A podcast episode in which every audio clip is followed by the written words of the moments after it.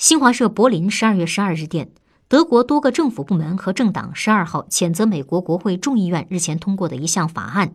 这一法案内容包含制裁参与北溪二天然气管道项目的企业。